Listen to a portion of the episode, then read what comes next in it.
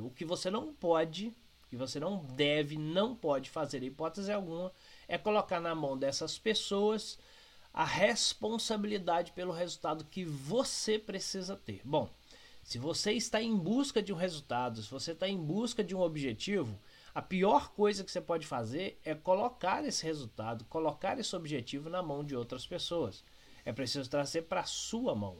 É, é bem verdade que você precisa dessas pessoas para te ajudar a alcançar o resultado que você quer.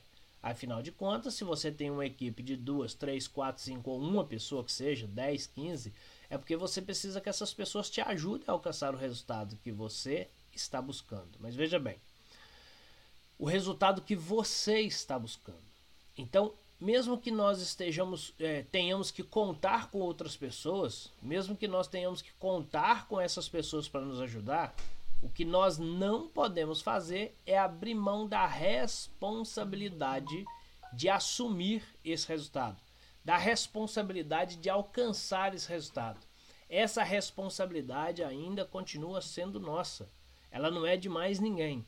Porque quando eu abro mão desse resultado, eu deixo de, uh, de, de ter certos comportamentos ou me engajar em certos aprendizados ou fazer determinadas coisas que é, me levam a ir um pouco além do que eu já estou fazendo hoje para conseguir isso. Então, muitas vezes, a gente também, quando transfere responsabilidade, cai no comportamento pessimista e cai no comportamento reclamão. Por quê? Veja bem.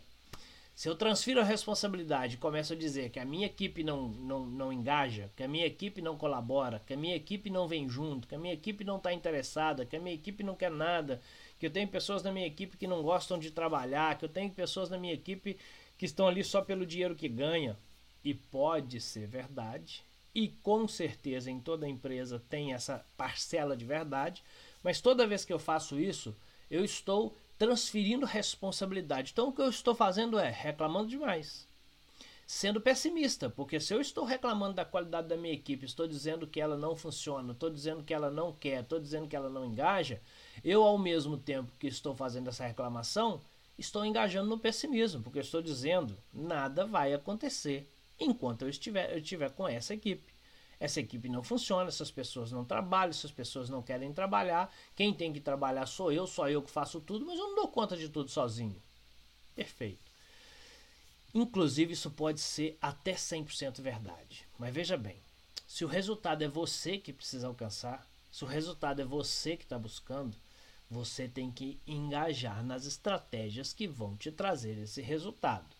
Reclamar, ser pessimista, engajar nesse tipo de comportamento e querer assumir todas as atividades da empresa para que a coisa funcione, não vai dar certo.